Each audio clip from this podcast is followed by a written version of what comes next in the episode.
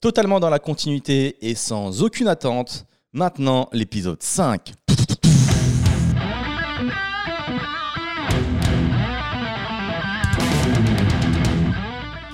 Bonjour tout le monde et bienvenue dans ce nouvel épisode du podcast dont tu es le héros.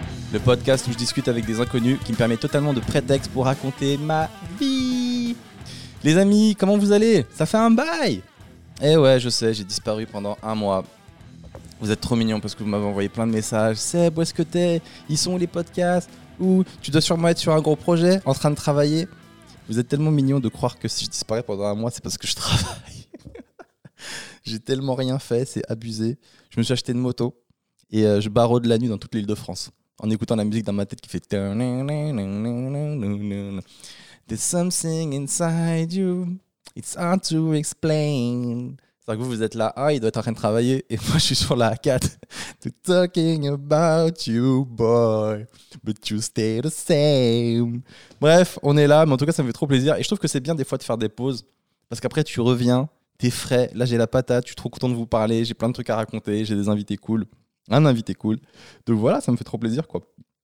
Euh, avant de commencer, donc on a toujours ce petit rituel euh, du retour sur l'épisode précédent. Donc en gros, je lis vos commentaires YouTube ou Facebook, etc.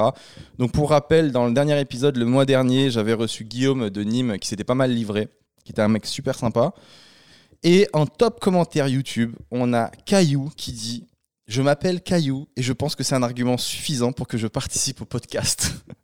non, Caillou, c'est pas suffisant, mais euh, je compatis. Bon courage. Il y a un gars qui s'appelle Joseph qui répond, qui dit Je comprends ta douleur. Joseph, c'est mon deuxième prénom. En vrai, je m'appelle Magnifique et je suis même pas beau. C'est d'une tristesse, ces commentaires. Et a François qui dit Du coup, quand tu rencontres une meuf, tu dis que tu t'appelles Pierre par rapport à Caillou. Et en vrai, je trouve que c'est pas con du tout. Tu dis Tu t'appelles Pierre Je dis Ouais, Pierre, Pierre. Et après, le jour du mariage, voulez-vous épouser monsieur Caillou? Nanana, nanana. Et la fille Hein? Tu m'as dit que tu t'appelais Pierre Et là, tu, tu fais, bah, c'est bon, Pierre, Caillou, Gravat, Rocher, c'est pareil, on va pas jouer sur les mots. Allez, signe, on est pressé. Euh, dans le dernier épisode aussi, Guillaume, euh, pour ceux qui, qui, se rappellent, il travaille dans un hôtel à Nîmes et il nous expliquait qu'en fait, dans son hôtel, euh, les gens, ils volaient plein de choses, en fait. Ils volaient des télés, volaient des, objets, etc. Et tu as Hélène qui a mis un commentaire. J'ai travaillé quelques années dans l'hôtellerie et c'est vrai que l'on voit des choses. Les couples qui ne venaient que pour crac-crac, on les appelait les tic-tac. Il y en avait souvent le vendredi de ces couples illégitimes. Ils venaient, réserver la chambre à midi, manger au resto, passer l'après-midi dans la chambre, puis partaient. On en a eu des Dupont et des Durand, même des habitués qui étaient là tous les vendredis. On s'était fait voler toutes les télés sur un étage entier. Ah ouais, non, mais là, c'est abusé, Hélène, ton hôtel.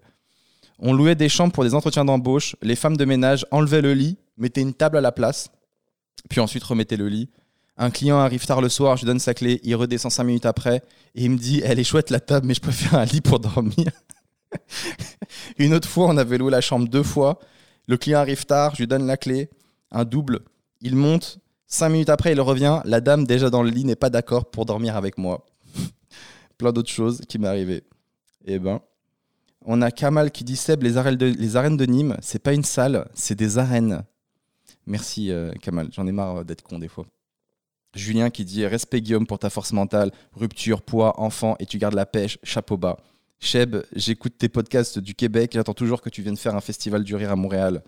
Eh ben merci Julien, et ouais effectivement respect pour Guillaume. Moi le festival du rire, euh, bah, je sais pas, hein. déjà que de base c'était pas prévu, mais là avec le Covid, on est encore moins près de le faire.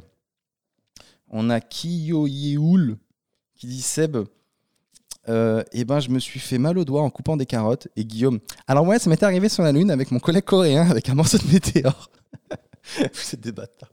Parce qu'en gros, euh, Guillaume, dans l'épisode d'avant, il avait tellement des histoires incroyables qu'il n'y en a pas qui ont cru qu'il mentait. Moi, je pense pas. Moi, je pense qu'il dit la vérité. Ça se voit que c'est un mec sincère, mais juste, il a, il a besoin de donner, quoi.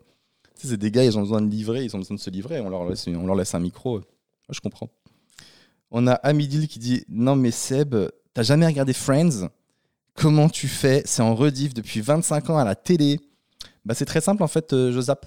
C'est fou hein, cette technique. En fait, quand tu rates le début d'un truc, tu arrives au milieu, tu as la flemme. Même si tout le monde te dit que c'est trop bien, tu arrives au milieu, tu as la flemme. Et il y a tellement de trucs auxquels je suis passé à côté Friends, Seinfeld, One Piece. J'ai tellement de potes qui me chauffent pour One Piece, mais il y a je sais pas, genre 1000 épisodes. Comment vous voulez que je fasse? Après, on m'a dit qu'il y avait une version euh, Kai, qui est une version où ils ont coupé un peu les trucs et tout. Et les trucs euh, inutiles, donc pourquoi pas? Mais je crois la dernière fois, j'ai commencé One Piece et c'était en 4 tiers.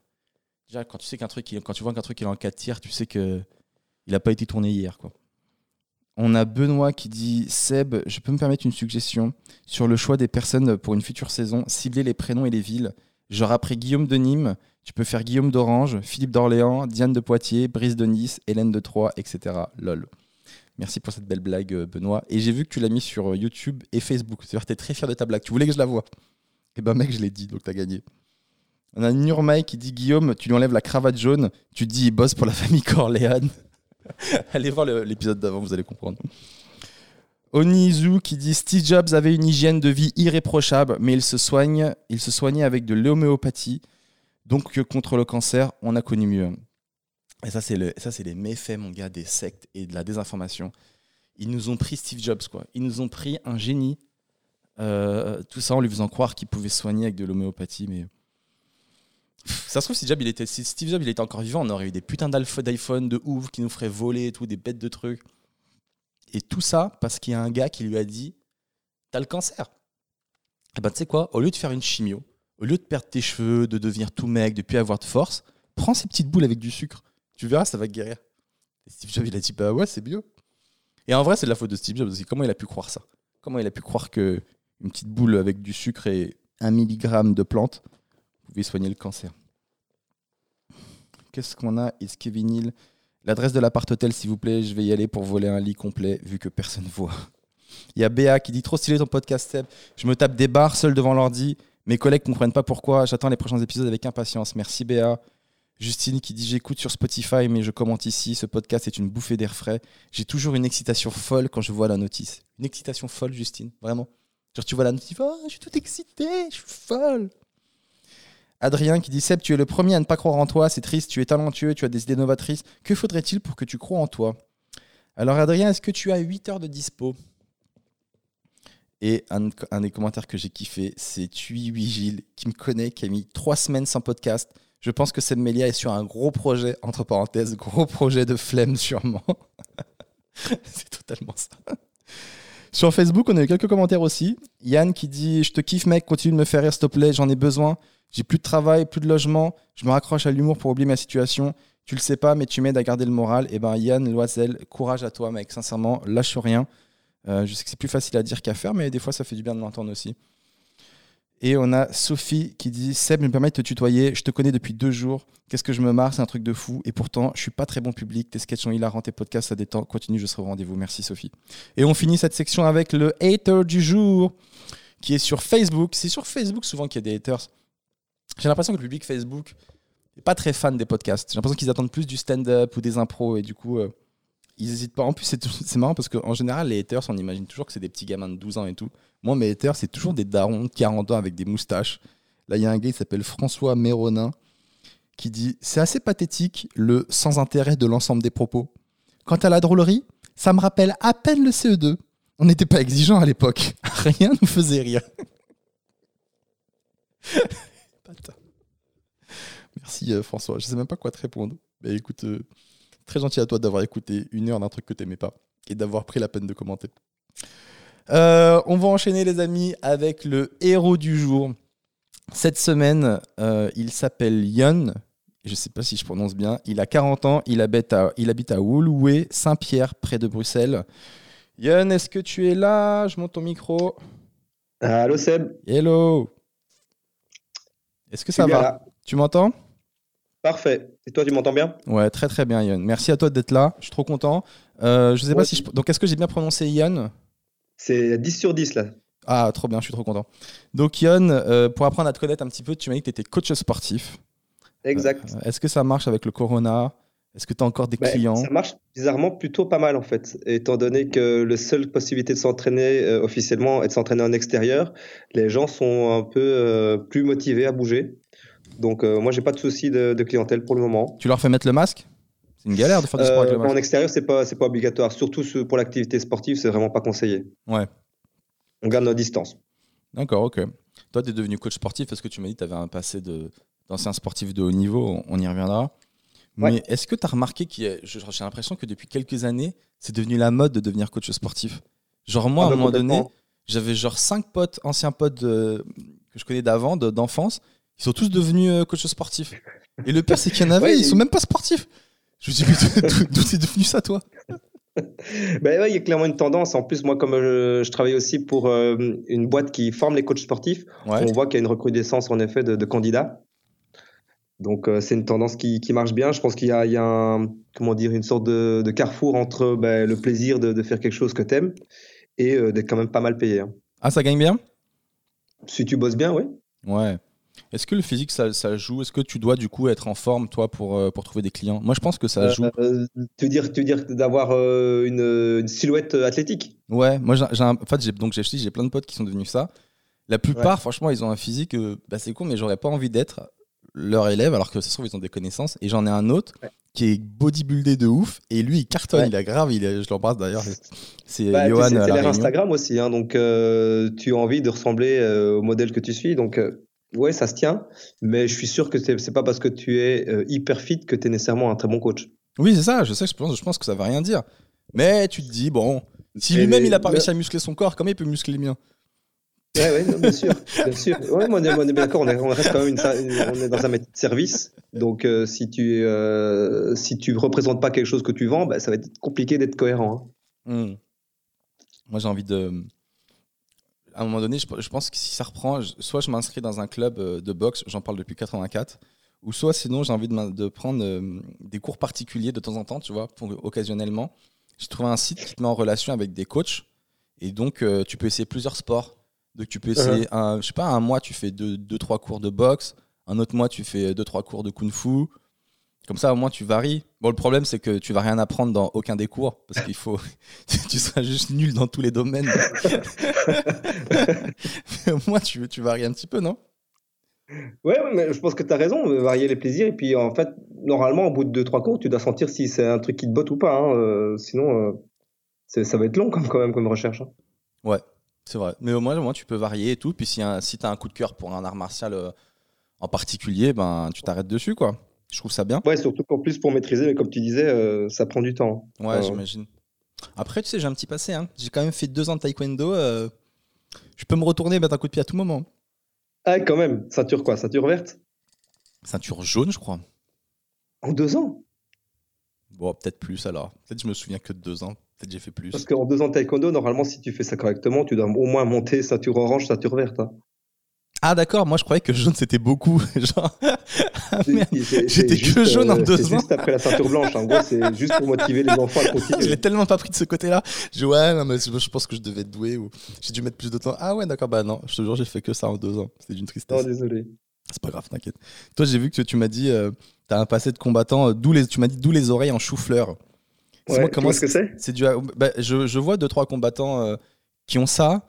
Euh, comment ça comment ça arrive ce genre de truc? C'est c'est quoi qui crée ça? Ben, En fait, en gros, c'est c'est les impacts que tu peux prendre soit avec des coups, soit avec des frictions. Donc, euh, je sais pas si tu vois à quoi ressemble le judo, mais euh, il y a beaucoup, beaucoup de, de, de contacts au sol.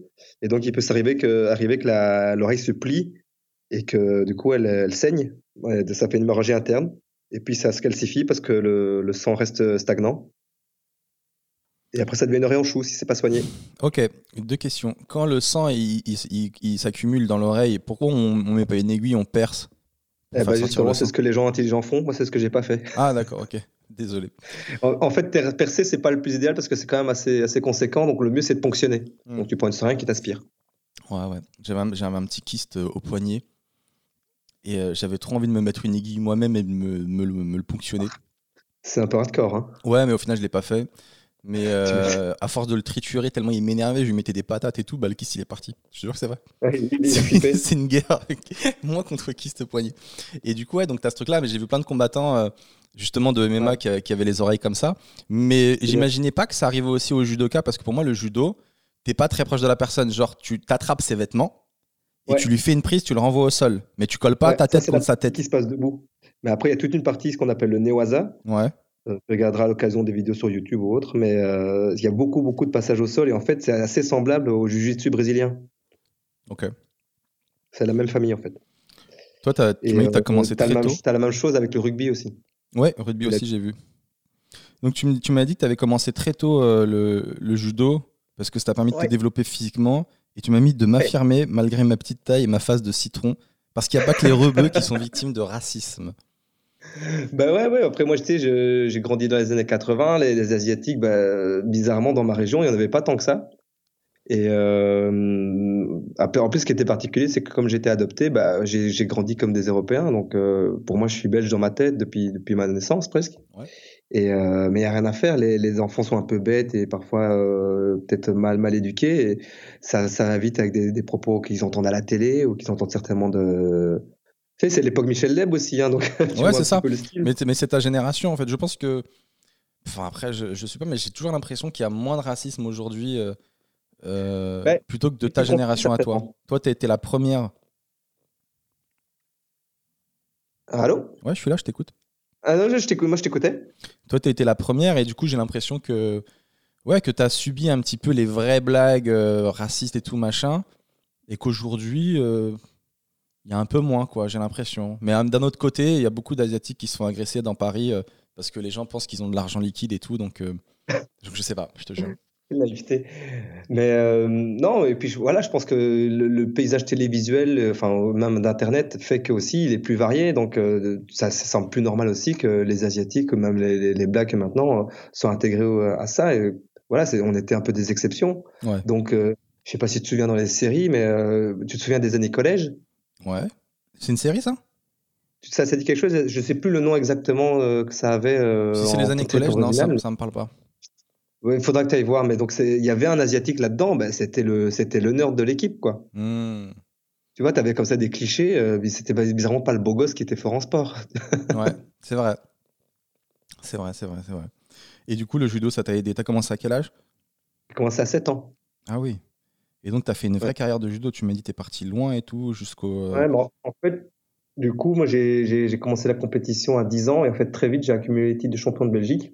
Et donc, tout s'est fait euh, assez naturellement jusqu'à la fin de ma carrière, en fait. Hmm. J'ai arrêté à Ouais, tu m'as dit que tu as été, euh, je crois, vice-champion olympique, un truc dans le genre, non? Ouais, des moins de 18 ans. J'ai été vérifié hein, sur Internet, entre parenthèses. Parce que dans l'épisode d'avant, les gens ils me disent Ouais, lui c'est un mytho, elle c'est une mytho, elle c'est machin. Et du coup, ils me mettent le doute, les bâtards. Et du coup, j'ai tapé juste Young et euh, judo machin. Et j'ai retrouvé, des, j'ai retrouvé des photos de toi déjà quand tu avais des cheveux à l'époque, pour te dire que tu étais jeune.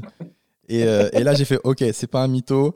Euh, sauf si tu as fait euh, comme Omar Sy dans Lupin et tu t'es inventé une vie numérique juste avant de faire le, podcast. Bah, et moi, je suis tombé dans le, dans pas panneau. Beaucoup de temps pour moi si, j'avais du temps à perdre là-dessus.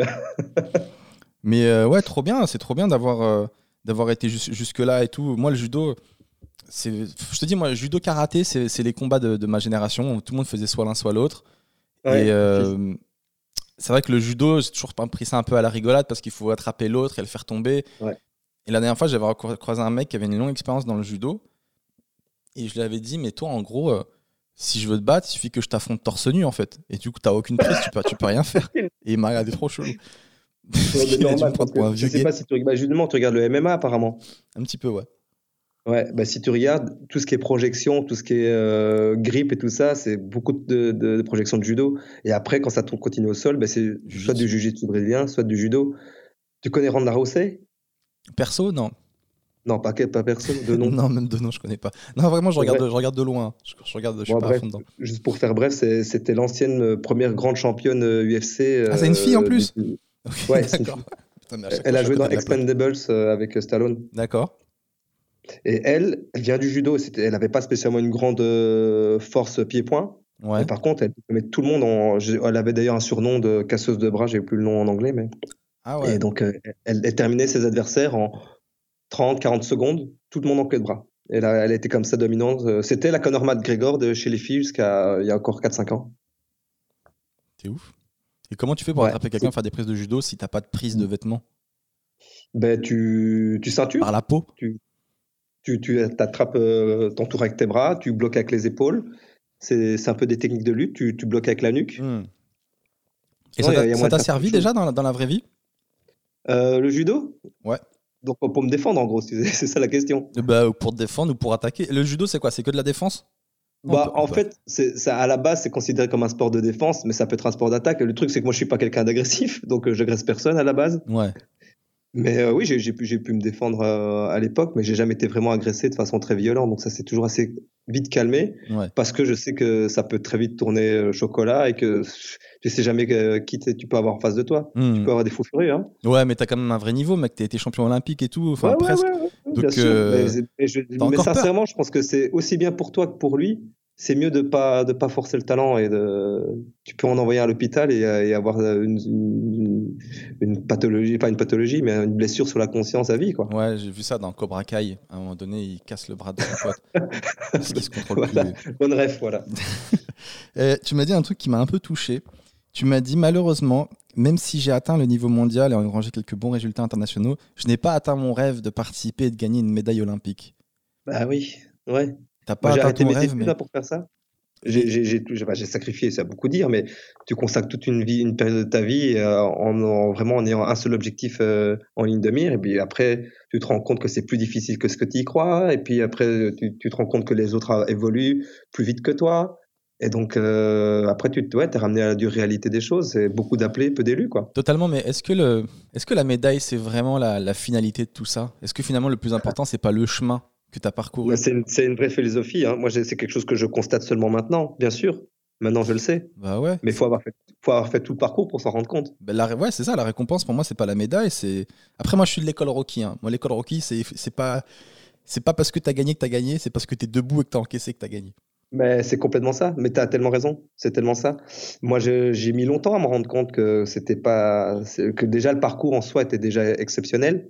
Bah oui. Et euh, mais j'ai j'ai beaucoup, j'ai eu du temps, j'ai mis du temps à faire le deuil de tout ça et de me dire que c'était plus portant pour moi aujourd'hui d'avoir fait ce parcours que peut-être avoir fait des, des études un peu plan-plan euh, pour faire plaisir à papa et, puis, maman. Surtout la médaille, c'est que de l'ego en vrai.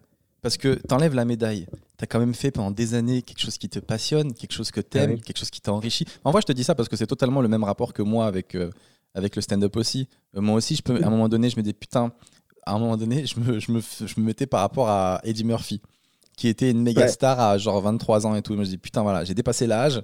Je suis baisé, je suis mort, ou alors j'ai des potes euh, qu'on fait l'Olympia, c'est mort et tout. Mais, mais la vérité, c'est qu'à un moment, il faut apprendre à satisfaire de ce qu'on a. Moi, j'ai la chance de faire ce que j'aime, et je Ouais. me lève et je kiffe et tout. Je prends un café, je tape des bars avec des gens, c'est ce que je kiffe le plus dans la vie. Donc, même Ouais. si j'ai pas fait l'Olympia et je désespère pas de le faire un jour, euh, est-ce que ça sera la finalité de, ma- de mon truc? Je crois pas, non. Donc, au final, euh, En fait, si, si, si je dois revenir ça à plus, à- à- vraiment à la toute base du pourquoi, c'est, euh, je pense qu'il y a quelque chose de, de l'ordre du, allez, comment dire, de la, de la blessure. Quand t'es petit, ben, moi, je voulais qu'on m'aime, tu vois, j'étais abandonné, même si c'était pas conscient, mais je voulais qu'on m'aime, je voulais qu'on t'as pas été, remarque. t'as- été adopté. Oui, mais du, du coup, j'étais abandonné. Ouais, mais c'est marrant parce que ça, ça rattrape pas la blessure de l'abandon. Parce que t'as as été abandonné, Non, mais d'un autre côté, tu non, vois à quel point l'être humain, il est, la- l'être humain, il est quand même génial. Ils t'ont- c'est des gens, ils ils te connaissaient pas, ils t'ont adopté, ils t'ont donné Ouais. de l'amour et Ah tout. oui, Donc au Mais final, euh, ça efface pas la première blessure, quoi. Non, non, parce que c'est c'est quelque chose, c'est tellement choquant en fait euh, quand il quand il pense. Moi, j'ai vécu deux ans là-bas. Je suis arrivé, je suis arrivé dans un monde que je connaissais pas, tu vois. Et je crois qu'il y a des choses que tu que tu que avec lesquelles tu grandis où tu dis bah pff, c'est en moi quoi. C'est en moi et donc c'est vrai que du coup euh, j'ai toujours voulu me mettre euh, sur le devant de la scène, que ça soit euh, dans les études ou dans dans le sport. Là, du coup, c'était le sport. Et après, ben, tu, tu, tu cours, tu cours, tu cours, mais quelque chose qui, qui s'éloigne à chaque fois de plus en plus. C'est assez bizarre. Hein. Ouais, je vois totalement ce que tu veux dire. Est-ce que tu aurais préféré que tes parents ils te disent pas qu'ils t'ont adopté? Même s'ils sont Ouais. belges et que toi t'es asiatique. Ça aurait été encore plus été drôle. très de ne pas me rendre compte. hein. Ça aurait été encore plus drôle. J'ai été Par adopté, non? il y a des gens qui, qui, ont, qui, lui ont, qui leur ont posé la question. Ils, ils, ils, ils ont, ils se sont assez choqués parce que ça- pour eux, c'était inconcevable de ne pas le dire. Même si j'avais été, imaginons, d'origine, je sais pas, moi, roumaine, où ça aurait été plus, plus difficile à, à déceler. Non, non, pour eux, c'était important d'être dans la vérité. Ouais. D'être en accord avec eux-mêmes et de pas, et de pas le cacher parce que sinon c'est un secret que tu portes sur toi et, et tu dis le jour où ça explose. j'ai- jamais grandi avec l'idée, tiens, en fait, mes parents, c'est c'est mes vrais parents. Mais c'était mes vrais parents dans mon cœur. Ouais, bien sûr. T'aurais eu, t'aurais aimé re- rencontrer les- tes vrais parents biologiques? Bah, le truc, j'y ai pensé. J'avoue que dans, entre mes 7-12 ans, euh, j'avais un petit, j'avais du mal à me placer. J'avais un petit peu le cul entre deux chaises, entre la Corée et la Belgique. Puis euh, ça s'est tassé avec le temps. Et puis euh, je, je me rends compte que tout ce que je construis aujourd'hui est plus important que, que ce que j'aurais pu découvrir euh, auparavant. souvent, je vois des gens. là, il n'y a pas longtemps, j'ai vu un reportage sur M6 ou je sais plus quelle chaîne sur des enfants adoptés qui ont retrouvé leurs parents biologiques. C'est vraiment, ça leur tenait vraiment à cœur de, de retrouver leurs parents biologiques. Et ils le retrouvent et finalement, bon, ils sont pas si proches que ça d'eux j'ai du mal à comprendre euh, ce besoin de, de, rencontrer son parent biologique parce que finalement, c'est un inconnu pour toi. Tu vas le rencontrer, il va te dire Ouais, c'est un pauvre gars, il n'avait pas d'argent pour s'occuper de toi, il est là-bas. Tu dis Salut, ben, moi je suis ton fils, celui qui te disent. Euh, ouais, ouais, mais je, vois, je vois ce que tu veux dire. Mais pour te dire, j'ai une sœur adoptée qui, elle, a fait la démarche. Elle, elle, les a retrouvés ou pas? Elle a retrouvé sa mère en fait. Trop bien. Son père était Comment elle a, elle a, vécu le, le truc? Comme tu l'as dit, en fait, elle, a, elle, s'est rendue compte, mais c'est marrant parce qu'elle a beaucoup fantasmé cette rencontre en se disant euh, ça allait combler plein de, plein de manques euh, qu'elle avait accumulés avec le temps. Excuse-moi, elle, elle est de Corée aussi, ta soeur adoptive? Oui, complètement. Oui, tout à fait. Et, euh, et donc voilà, le, le, le contre-coup, c'est de dire, mais en fait, c'est une inconnue. Je n'ai aucun atome crochu avec elle. Je n'arrive même pas à communiquer avec elle puisqu'elle elle parlait uniquement le, coréen. Et donc, ça l'a permis justement de s'apaiser d'une certaine manière, de, Ouais, d'accord, j'ai compris. Elle a, En fait, elle a dégonflé un mythe, quoi. Elle s'était fait toute une, elle a toute une montagne, et en fait, voilà, elle a vu la réalité, c'est bon. Maintenant, elle peut passer à autre chose. Mais je crois qu'elle avait fantasmé un peu ce hein. truc-là. Ça l'a aidé, ouais. Ouais, ça l'a aidé, mais après, je sais qu'il y a d'autres personnes qui ont retrouvé leurs parents et qui euh, ont construit une relation euh, après coup. Euh, je crois que chacun, un petit peu, trouve sa façon de, de, gérer cette adoption. Il y en a qui le gèrent plutôt bien. Personnellement, moi, ça a été. Euh, je sais que pour, pour certains, c'est quelque chose de très compliqué. Hein. En tout cas, l'adoption, c'est vraiment quelque chose de cool, je trouve. De donner ah une famille à des gens qu'on n'ont pas. Je trouve que c'est vraiment un acte de générosité de la part de ces gens. Euh. C'est un truc de malade. Ouais, je, moi, je serais pas capable, je crois, de. Je sais pas si je serais capable. Finalement, je dis ça, j'en sais rien. Là, maintenant, j'ai des enfants, je sais pas si j'aurais le cœur pour adopter. Hein. Ouais, tu vois, c'est ouf, hein, ce que tu dis. Ouais. Ok. Ok, Yon. Et du coup, ta carrière de judoka, maintenant tu es devenu coach. Et tu m'as dit que tu t'es formé en PNL. Et je me suis dit, putain, mais ça doit être un, travail monstre d'apprendre euh, tous les lyrics, euh, regarder tous les albums, écouter, aller au concert et tout. ça doit être un boulot. Non, mais c'est quoi ah, le PNL Je suis maître praticien en PNL, donc c'est gros niveau. Hein. T'es maître praticien en PNL, mais mec, il faut absolument que tu m'expliques programmation neurolinguistique. Déjà, il y a un truc que je comprends pas, c'est ces deux mots, pourquoi il y a trois lettres? Programmation euh... neurolinguistique. C'est deux ah, mots. Parce que neuro, comme c'est euh, l'abréviation de neurologique, du coup, c'est trois mots. Tu vois Neurolinguistique, c'est pas en un seul mot. Ah, moi, je l'ai vu en un seul mot sur Internet, c'est pour ça. Oui. Sinon, j'allais dire, il faut faire PMNL, programmation neurolinguistique. C'est peut-être du marketing, hein, c'est peut-être moins vendeur. Mais c'est quoi exactement cette science euh, exacte ou pas? Pas du tout. C'est une science. Euh, on, la considère pas du tout comme une science exacte et justement les, les, psychologues la rejettent un petit peu parce que c'est une sorte de comment dire d'enfant bâtard. ok. de la psychologie. Mais euh, c'est une tendance en fait qui s'est développée dans les années 70. Euh, on peut dire 70 sur ta chaîne ou c'est mal vu? C'est pas mal vu, mais personne va comprendre. c'est 70, c'est ça? Yes, c'est ça les années 70 et donc c'était une sorte de d'un petit peu de, de pot pourri de tout ce qui se faisait d'intéressant dans tout ce qui était développement personnel, accompagnement. Et euh, donc si, si, certains connaissent, donc c'est une synthèse de l'école de Palo Alto, de l'analyse transactionnelle, de la de l'hypnothérapie érectionnienne. Mais oui. Voilà, tu vois? Ah En vrai, l'hypnothérapie érectionnienne, je vois, mais euh, moi, je croyais pas du tout que c'était ça, la programmation neurolinguistique. Moi, je croyais que c'était euh, je crois que la PNL, c'était lire une personne en regardant euh, la, position de son corps, etc. Ça, c'est une partie, ouais. C'est une partie, mais c'est plus complexe que ça. Ça, c'est vraiment les, les, les, les bases. Ce qui permet de, de créer le contact et, euh, et bonifier la, la, communication. Parce que là, dans programmation neurolinguistique, tu m'as dit plein de domaines qui n'ont rien à voir. Tu m'as dit l'hypnose, tu m'as dit le développement personnel, tu m'as dit la cuisine, tu m'as dit le judo, tu m'as dit. T'as tout, as tout mis dedans. La, mécanique aussi. C'est quoi ce truc Donc, moi, bah, déjà, ça constitue un point de ce truc-là est pas très fiable. Parce qu'à un moment donné, un domaine, il faut le définir. Si on, on peut tout mettre dedans, si c'est les DVD, la PlayStation, le judo, le développement personnel, la météo, c'est tout ça la PNL. la PNL je suis d'accord avec toi. Je suis d'accord avec toi. Si, si je veux resynthétiser un petit peu le truc, donc c'est vraiment apprendre à mieux communiquer avec les gens, apprendre à avoir une meilleure ouverture d'esprit, mais euh, dans les niveaux plus avancés, en fait, ça peut carrément faire. Euh, c'est comment de l'ordre du thérapeutique. Hein. D'accord, donc ça aide les gens à, à aller mieux. Et toi, de- tu m'as dit que tu es maître là-dedans, mais comment Ouais. tu peux être maître dans une science qui n'est pas reconnue? Qui a dit que tu étais maître du coup? Qui est le maître que- non reconnu qui t'a dit que toi tu étais business maître? qui fonctionne bien sur le développement personnel, il y a des certifications. Ah. Et donc, c'est c'est un niveau de certification qui est reconnu par euh, l'organisme PNL euh, euh, international et francophone. D'accord. Et tu as des conseils à donner du coup pour les gens comme moi qui connaissent rien On veut se lancer dans la sur la PNL. PNL ou Ouais. sur, euh, sur la vie en général? Alors sur la vie, ça sera le principe de ce podcast, mais sur la PNL, si par exemple je veux me lancer là-dedans, mais j'y connais rien, Ah qu'est-ce ouais. que je dois faire? C'est quoi le Alors, truc? bah, le truc, bah, déjà, c'est de se renseigner quelles sont les, les écoles euh, formatrices dans la région. Et euh, après, je pense que tu peux déjà regarder un peu sur YouTube. Il y a pas mal de choses qui se font là-dessus. Tu peux acheter la PNL pour les nuls. Juste, ça, c'est juste vraiment une question d'introduction. Après, je pense que le mieux, c'est de, c'est déjà d'en discuter avec quelqu'un qui en fait. Par exemple, moi.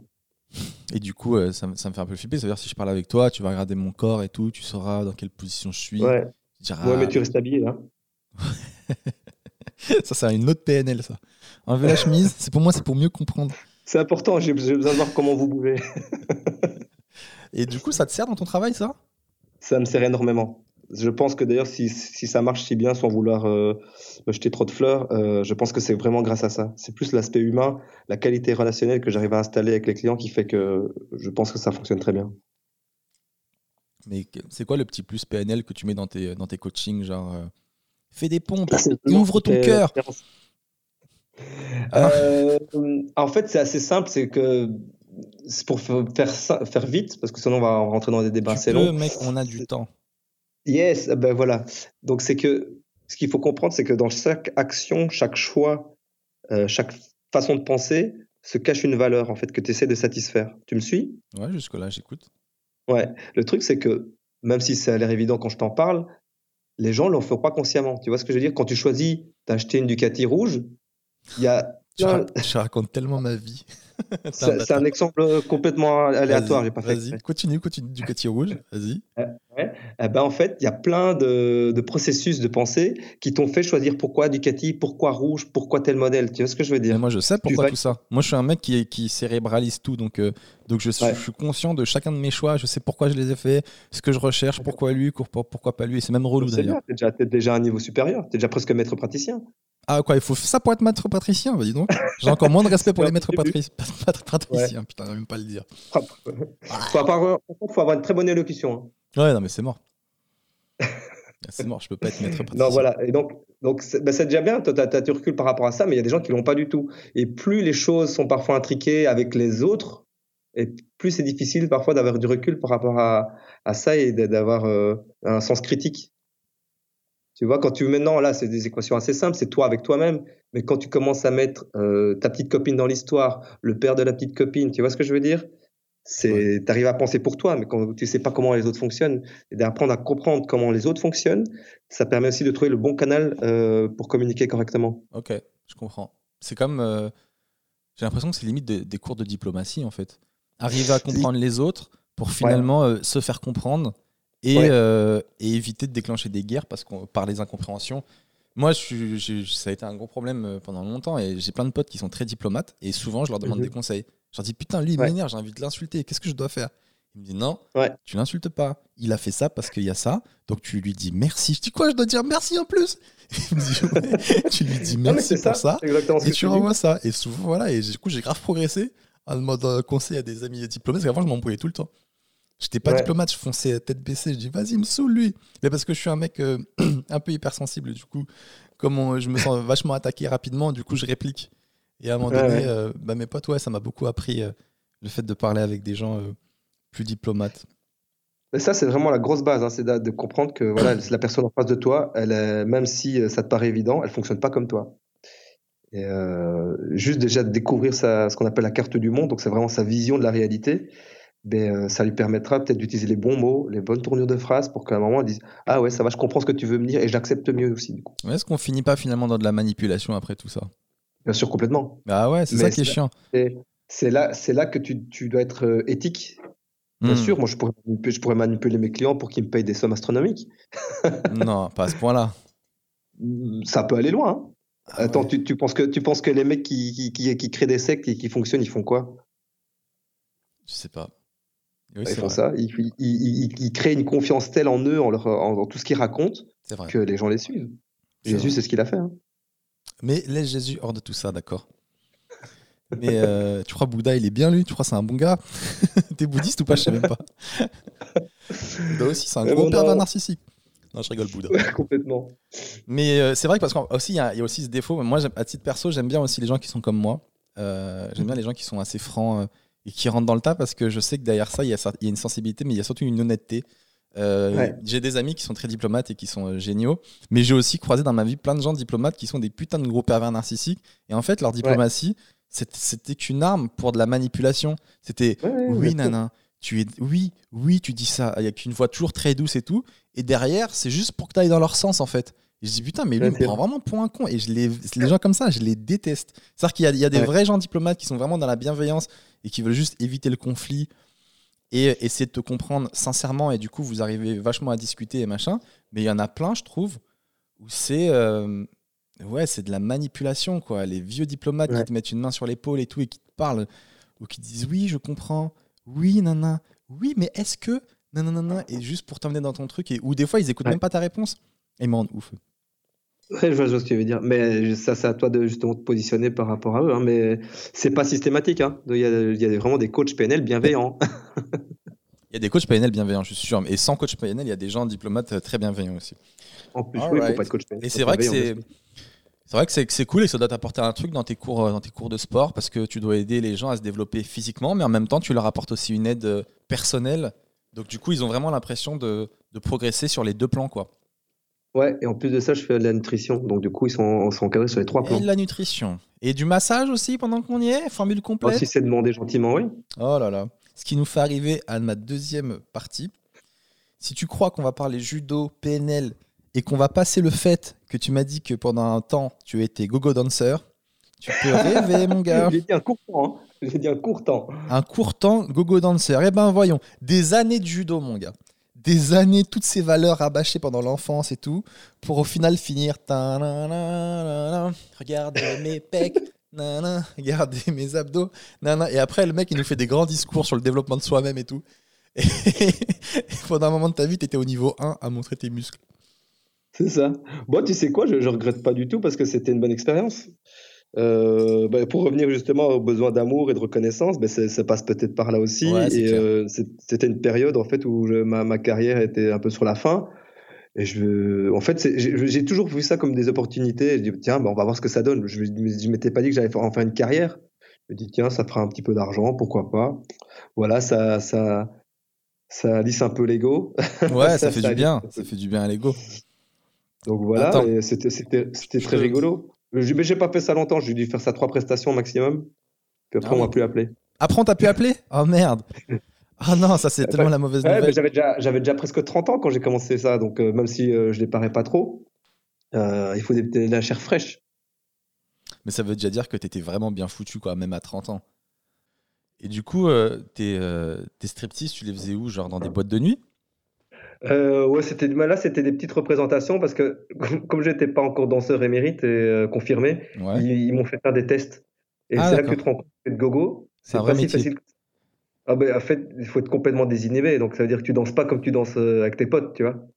Bah Tout oui. est surexagéré, tu dois, tu dois communiquer avec euh, l'autre gogo que- ou la, la fille qui est en face de toi. Non, c'est chaud. Et c'est c'est- c'est- c'est des, des chorégraphies de, que tu vois à la télé. Hein. Donc, c'est c'est- tu, vas, tu, tu fais pas un Mia quoi, sur le podium. D'accord, ok. Et est-ce qu'il y a des meufs qui te draguent dans ce genre de soirée ou euh, Ah ben ouais, j'avoue que enfin, ça s'est pas arrivé souvent, mais c'est clair qu'elle te regarde bizarrement. quoi. T'es t'es- t'es- t'es- t'es quand même sous le feu des projecteurs. Donc, du coup, euh, je sais pas si ça fait euh, ça alimente certains fantasmes, mais comme certains, certains mecs de regarder des danseuses en se disant purée, euh, si elles pouvaient faire autre chose que danser là sur le podium, ce serait cool. Ouais. D'accord, ok. Non, je te demande ça parce que moi j'ai vu plein de vidéos sur internet, sur euh, des sites d'information, où on voit des Mhm. stripteaseurs euh, se faire faire des gâteries par des filles euh, pendant le truc et tout. Et du coup, ça m'a vraiment motivé à faire du sport. Je crois qu'on n'a pas regardé. C'était pas BFM TV. Hein. Là, moi je suis très naïf, je te jure. Et tu vois des stripteaseurs, je crois, ils mettent la fille derrière le- une espèce de rideau et elle fait des trucs. Et tu te dis, mais c'est vrai ça? Hmm. des, t'avais des Hmm. collègues qui t'avaient raconté des trucs comme ça? Non, non, mais par contre, c'est clair que ça, ça, ça nique beaucoup entre eux. hein. Ah, entre eux Dance, ouais. ouais. Moi, j'ai pas eu le temps de rester suffisamment longtemps pour observer, mais ouais, si, si, ça, c'est chaud. Ça peut être chaud, ouais. Ok, ok.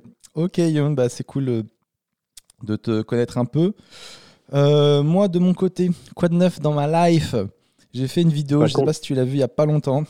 euh, où je faisais un sketch de 3 minutes où je faisais un russe qui donnait sa vision du monde de la France. Ah oui, j'ai vu. Alors, j'ai j'ai des gens, il y a des gens qui ont kiffé, mais il y a pas mal de gens qui m'ont dit que c'était un peu malaisant et, euh, et un peu raciste. Et en vrai, je pense que vous avez raison. Et j'entends et je comprends euh, ce que vous dites et ça me servira de leçon. C'est qu'en fait, moi, j'étais parti dans mon délire. Parce que en fait, ça me tue de rire euh, de faire le russe et de donner euh, la vision du monde d'un russe. Mais j'ai pas capté que en fait, on peut pas le faire avec un autre accent et que du coup, c'est pas juste pour les Russes. Je le ferai pas avec un Africain ou avec un Asiate ou, ou n'importe quel autre.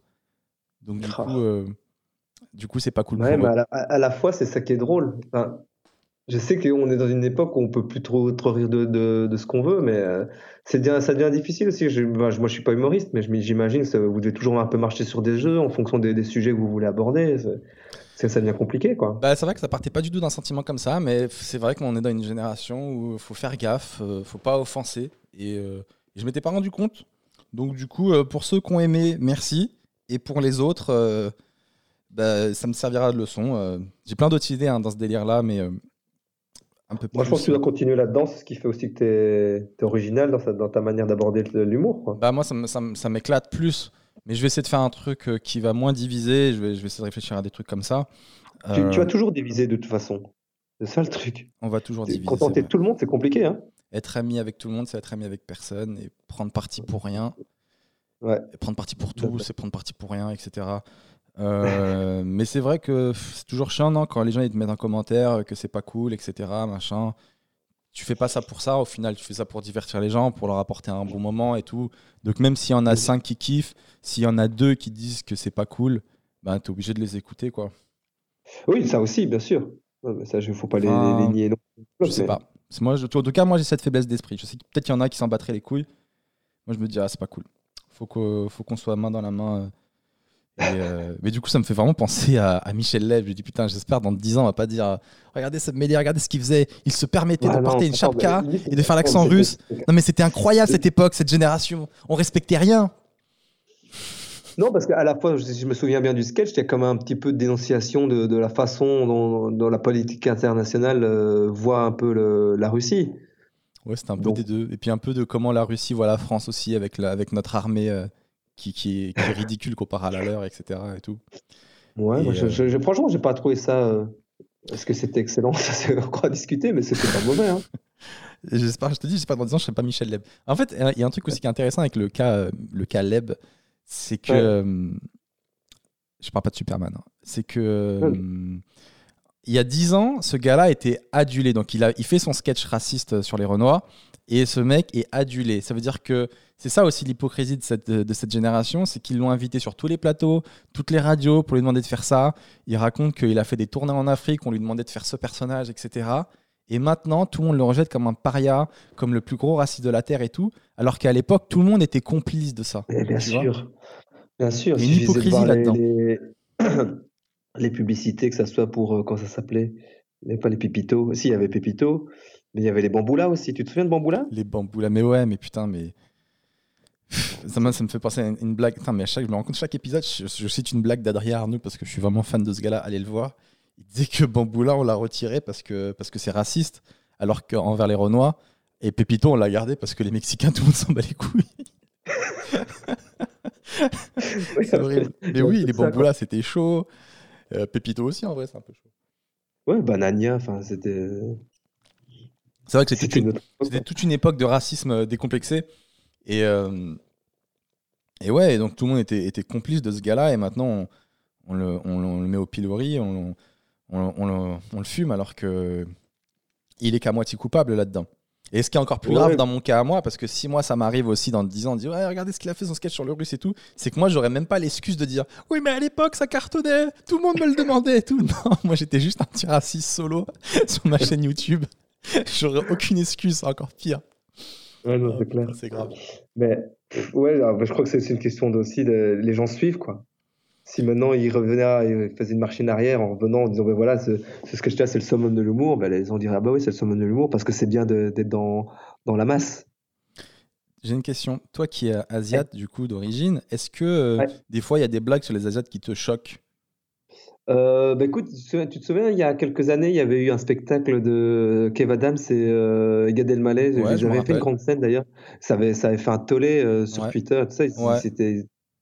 Moi, je trouve qu'il faut arrêter un petit peu. Les mecs, c'est un métier où ils essaient de, de, de- de divertir les gens, tu vois. Ils veulent pas faire du mal aux gens.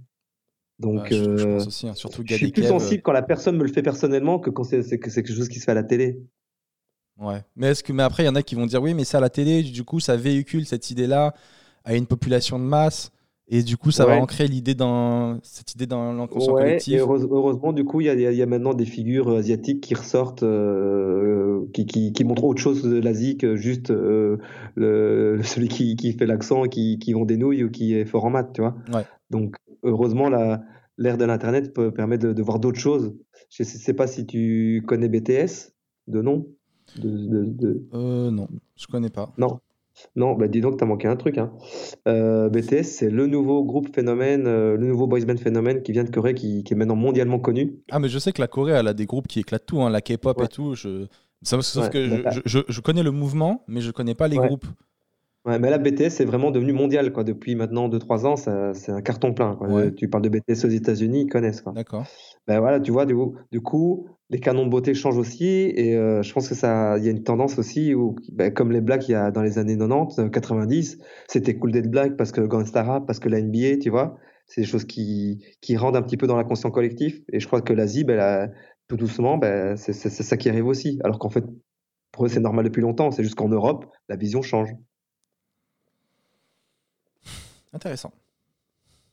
Intéressant. C'est mon avis, hein, ça n'engage que moi. hein. Je pense qu'en fait, il faut vraiment analyser au cas par cas. Tu vois, par exemple, euh, comme tu l'as dit, quelqu'un peut te traiter dans la rue, euh, tu vois que c'est malveillant, alors que Gad et Kev, bah, tu vois que c'est des gars, ils veulent juste se faire rire, ils sont pas du tout méchants, il n'y a pas plus consensuel que ces deux-là. Ça.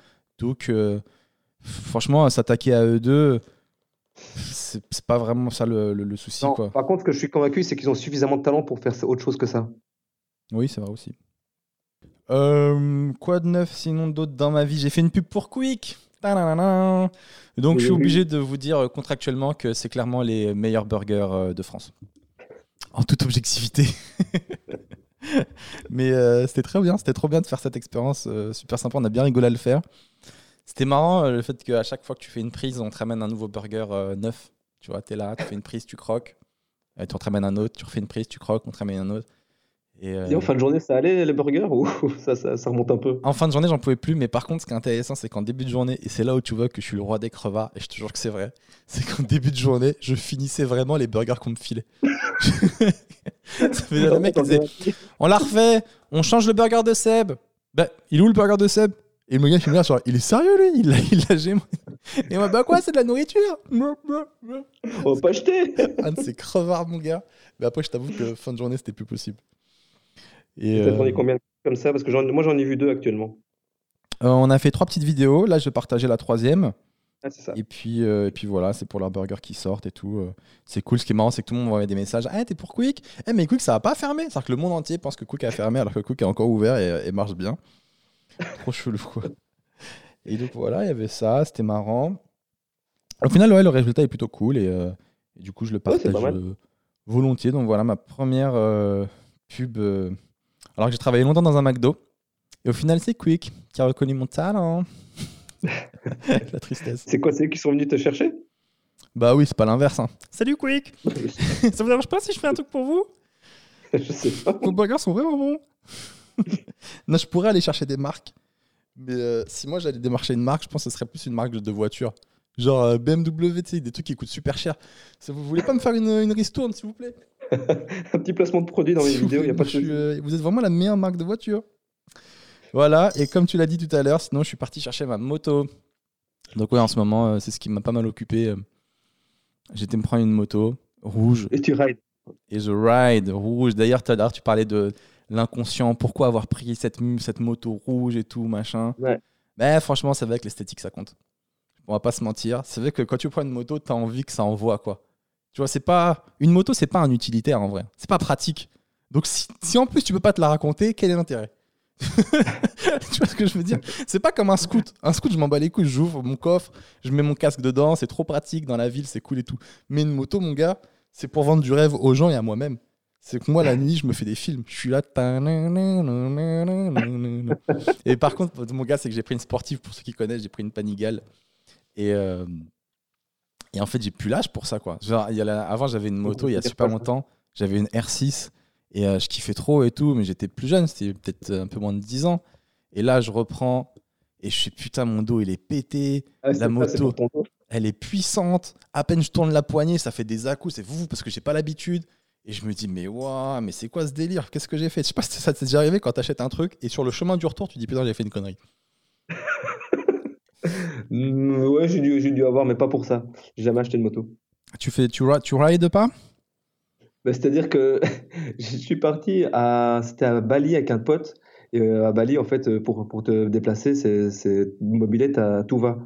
Donc, euh, au Ouais, bout, au de, de- de deux semaines à Bali, je me suis dit, tiens, purée, la moto, ça a l'air ça a l'air sympa. Ouais. Et en fait, euh, j'ai, j'ai refait le même coup en Grèce avec, avec des potes. Et en fait, en Grèce, les routes sont hyper grasses à cause du sable. Ouais. Et je me suis mais, viandé, mais comme un beau, là. Oh Donc, euh, euh, j'allais pas vite, hein, mais bon, suffisamment pour, euh, pour- Ouais, ça m'a bien refroidi. sur- Heureusement, grâce au judo, j'ai un peu roulé, mais ouais. et j'ai évité la, la casse, mais je me suis bien ouvert le, le tibia, Ouais. donc il était quasiment à vif. Donc je dis bon, Aïe, on va se calmer. Tu sais, moi, moi, j'ai une expérience comme ça qui m'a échaudé, c'était avec le skateboard. J'ai eu une période il y a 3-4 ans où euh, j'avais envie de faire du skate. Et j'avais un petit skate, euh, je sais pas comment ça s'appelle, des, des petits, que je trouve Ouais, trop cool et qui vont assez vite. Et donc j'en faisais et tout. Et puis à un moment donné, j'ai vraiment cru que je savais bien en faire. Et un jour, euh, je me lève, j'avais la tête dans le cul, je devais aller acheter du pain pour je sais pas quoi. Et je me dis, bah, vas-y, je prends mon skate. Mais tu sais, la tête dans le cul à moitié réveillée, quoi. Et euh, je sors à Saint-Denis, sur le trottoir, et mec, je m'éclate en arrière, la tête contre le trottoir. Bah. J'étais tellement sonné, ça m'a mais euh, dégoûté du skate, quoi. Tu t'es réveillé trois heures plus tard. Je me suis réveillé, non, je- direct après, je me suis relevé, mais je me suis dit, mais comment je suis arrivé là? C'était tellement rapide. J'étais bien, et d'un seul coup, j'étais à l'envers avec la tête qui fait mal. Et vraiment, ça m'a refroidi. Et maintenant, le skate, c'est mort euh, pour que j'en fasse euh, régulièrement. Ouais, mais c'est peut-être des signaux de la vie. Hein. Moi, je vois ça comme une sorte d'alerte en disant tiens, il y a des choses qui sont pas faites pour toi. Tu il est prévu que tu vives un peu plus longtemps que ça. Donc mais voilà. viens, on arrête de donner des sens à la vie, à tout et n'importe quoi. Moi, je pense que le seul signal, c'est il faut s'entraîner plus. Tu maîtrises pas assez le skate. Ça sert à rien de donner une dimension euh, spirituelle. C'est la vie qui t'envoie ça. Non, des fois, la, la- la réponse, elle est sous nos yeux. Juste entraîne-toi plus. T'es juste, juste pas bon. T'es juste nul, voilà. Ah, ce jour-là, t'étais nul, point. Mais si je m'entraîne tous les jours comme Tony Hawk, bah, je pense que voilà. T'as vu Tony Hawk là, il a, il a, il a passé un truc, mais un truc qu'il avait plus passé depuis des années. Mais je sais pas quel âge il a, lui. Il a presque 50 ans. Ah, j'ai pas suivi. Il a, pas- il a passé, euh, mais je crois que c'est un 720, c'est un truc hyper dur à passer. Donc c'est deux fois un tour euh, Ah sur oui. lui-même euh, dans une rampe verte. Ah Donc, ouais. tu vois, le life pipe, quoi. Mais il a passé, je, je sais pas quel âge il a, je pense qu'il doit avoir presque 50 ans. Et là, on voit, pas. il se rate, il se rate, et puis il le réussit, il est tout content, parce que je pense que c'est ouais, c'est un truc un peu fou, quoi. Le mec, il lâche pas l'affaire. Ouais. Ah bah c'est sa passion, mon gars. Tony Hawk, euh, j'avais 15 ans, il y avait son jeu qui cartonnait déjà. C'était déjà une rosta, donc aujourd'hui, euh, je sais pas l'âge qu'il a, mais. euh, Et du coup, ouais, j'étais chercher ma moto, j'étais à Orléans, je me suis tapé ma petite mission. Je sais pas s'il y en a qui ont déjà fait ça, mais c'est assez cool quand tu vas chercher un nouveau véhicule loin. Parce que c'est une mission, mais tu sais qu'au bout, tu vas kiffer. Tu te dis, ouais, ok, Ouais, je prends le train, je descends à Orléans. Arrivé là-bas, il n'y a pas de Uber, je prends un taxi. Euh, très sympathique au demeurant. Le taxi, il me dit euh, Vous allez où? Je dis Ah, Je cherchais ma moto là-bas, à tel concessionnaire et tout. Et lui, les motards aussi, aussi il me dit Ah ouais, cool, moi aussi j'adore la moto et tout. Trop bien, machin, vous prenez quoi? Ah ouais, belle moto et tout. Après, il me dit Mais votre moto, vous allez chercher, euh, elle est accidentée Et Moi, je dis Mais Non, pourquoi? Il me dit Non, parce que le garage là-bas, euh, à chaque fois, ils achètent des motos accidentées, ils les retapent, après, ils les revendent. Et moi, je fais Oh le bâtard, il m'a cassé mon délire. Et moi, je fais Non, on m'a rien dit. Oh non, déjà sur le chemin, le mec me casse mon délire déjà. Je fais ça y est, les problèmes, ça commence maintenant. J'arrive là-bas, le taxi, donc euh, du coup, euh, c'est là où tu vois la province et, là, et Paris, c'est pas pareil. Le mec, il est trop cool, il parle avec moi, on rigole et tout. Et arrivé au concessionnaire, le gars, il gare son taxi et il va marcher avec moi dans le concessionnaire pour regarder les motos parce qu'il aime bien ça. où tu vois ça euh, en région parisienne Où tu vois un chauffeur, tu lui dis je au Galerie Lafayette et après il est avec toi dans les rayons, il regarde les vêtements. c'est ouf. Lui il était avec moi, il regardait les motos et tout. Après les mecs sont venus s'occuper de moi, les vendeurs, ils, me connaissaient un peu. Ils me disaient ah c'est Mélia et tout machin, préservatif tout ça machin. Et euh, je prends ma moto. Il y a le patron, il vient, on discute un peu. Le taxi, je le vois qui part. Et euh, le patron, je lui dis bon bah ok cool merci et tout, mais juste une question, la moto que je vais prendre là, elle a été accidentée ou pas? Là, je vois son visage, il change. Il me dit Qui a dit ça? Qui Celui qui dit ça? Je dis, non, parce que c'est le taxi qui m'a dit ça tout à l'heure en venant. Ah ouais? Bah ramenez-le-moi devant moi. Les gens qui propagent ce genre de rumeurs, ramenez-le-moi. Il est devient ouf. Et là, je vois le taxi. Qui, je vois le taxi qui part derrière. Je me suis dit, bon, lui, il a eu de la chance, mon gars. Je le vois partir tranquillement. Non, les gens, ils transmettent des rumeurs et tout. Je dis, non, mais il a pas dit ça méchamment et tout. Non, non, on achète des vraies motos, on les revend. Non, non, non, mais elle a rien. On fait la révision nous-mêmes, on suit et tout. Je fais, ok, ok, ok, c'est bon, c'est bon, pas de souci. Nickel. On redescend, merci et du coup, j'ai pris ma moto, je suis rentré. Et, euh, et voilà, quoi, j'avais, j'ai eu un peu chaud. Mais là, je pense que je vais pas la garder longtemps parce que je crois que j'ai plus l'âge pour ce genre de moto. C'était sérieux? Ouais, je pense que peine, la peine acheté que tu vas déjà la revendre? Bah ouais. Ok. Moi, je pense que euh, je vais pas la garder longtemps. Non, bah oui, mais c'est ça, c'est tu testes un truc. Je l'avais testé, j'avais eu un petit coup de cœur. Et en fait, euh, tu te dis, c'est pas ce qui me correspond vraiment. Franchement, tu peux la revendre le prix, tu, le prix que tu l'as acheté, tu perds juste euh, tu perds les 200 euros de la carte grise. Ben ouais, c'est chiant, mais c'est le prix du. Tu pouvais pas prévoir quoi. Ouais, c'est le prix d'un petit kiff quoi. C'est le prix d'un petit kiff. Franchement, c'est une belle moto et tout, elle est trop cool. Je, là, je vais kiffer encore un petit mois. Puis après, je vais prendre un autre. Le, le bicylindre, après, je ne vais pas embêter les gens avec ça, mais en fait, je crois que c'est pas trop ce qui me correspond. Euh. Tu prendrais quoi? Une cylindrée un peu plus, plus, plus petite? Je prendrais, non, la même cylindrée, mais déjà peut-être pas sportive. Parce que je crois j'ai plus l'âge. Finalement, ça me fait moins kiffer. Et euh, pas un bicylindre, mais peut-être un 4, quelque chose qui a un moteur plus souple, quoi. Un moteur moins agressif, euh, moins bruyant. ça fait du bruit. Moi, je voulais faire des road trips. Je me dis, je vais mettre ma musique, je vais faire un petit road trip. Je peux pas faire de road trip avec ça. J'ai l'impression d'être assis sur un réacteur d'avion, mon gars. Le truc Des fois, tu es dans la ville, tu es à 20 km/h. Ah, c'est pas possible. Je dirais que je vais décoller, mettez-moi des ailes et, euh, et c'est bon, je m'en vais, quoi. Donc voilà, mec, voilà mon, aventure du moment. Donc toi, tu m'as dit pas de, pas de moto, des trucs comme ça. Euh, bah écoute, euh, moi j'ai une bonne voiture familiale là pour les trois gamins, donc c'est un autre délire. Hein. Ah oui, trois gamins. Tu m'as dit dont un qui n'est pas le tien. Ouais, à la base, mais que j'ai que dont que j'ai reconnu, donc je suis le papa euh, depuis l'année passée. Ah ah Donc finalement, tu as quand même adopté quelqu'un, finalement. Ouais, sauf que c'est pas le nom de l'adoption, c'est une reconnaissance de paternité, c'est différent, mais dans, dans la forme, c'est ça, ouais. C'est ouf, tu as reconnu. Alors attends, ça, on revient dessus deux minutes. Tu as reconnu un enfant qui n'est pas le tien. Ouais. Mais de toute façon, cet enfant, donc, euh, qui est finalement le, donc l'enfant de ta femme, quel intérêt de le reconnaître? Je veux dire, tu aurais pu être son beau-père normal. Il vit sous ton toit, tu t'en occupes et tout. Pourquoi le reconnaître? On va faire bref, hein, mais en gros, en fait, il n'a pas de papa. Ouais. Enfin, si, il en a un, mais il l'a pas reconnu. Parce que c'est un gros lâche. Et donc, euh, du coup, euh, par souci d'équité entre les enfants, oh, et, pour être sûr que le patrimoine soit, ne fasse pas d'histoire, bah, du coup, euh, ça me semblait normal qu'il ne soit pas vu comme juste lui et les deux autres. Un mec, c'est génial. C'est trop mignon. Bah écoute, j'espère que pour lui, ça, il le voit ça comme ça. Imagine, il est vénère en vrai. Putain, il m'a reconnu ce bâtard. Je voulais pas. Je voulais pas qu'il me reconnaisse. Je crois que pour le moment, il doit se dire purée, ouais, tu sais quoi, je, je retournerai bien chez mon père. J'ai jamais demandé à être reconnu. Imagine, tu le ressors. Non, je pense qu'au fond, bah, au fond, aussi bien pour ma femme que pour, pour, euh, pour les enfants, les, les, petits frères, ils n'ont jamais vu de toute façon vu euh, leur frère autrement que comme un frère entier, pas comme un demi-frère. Donc, euh, non, pour, ça, pour moi, ça me semblait normal. Trop bien.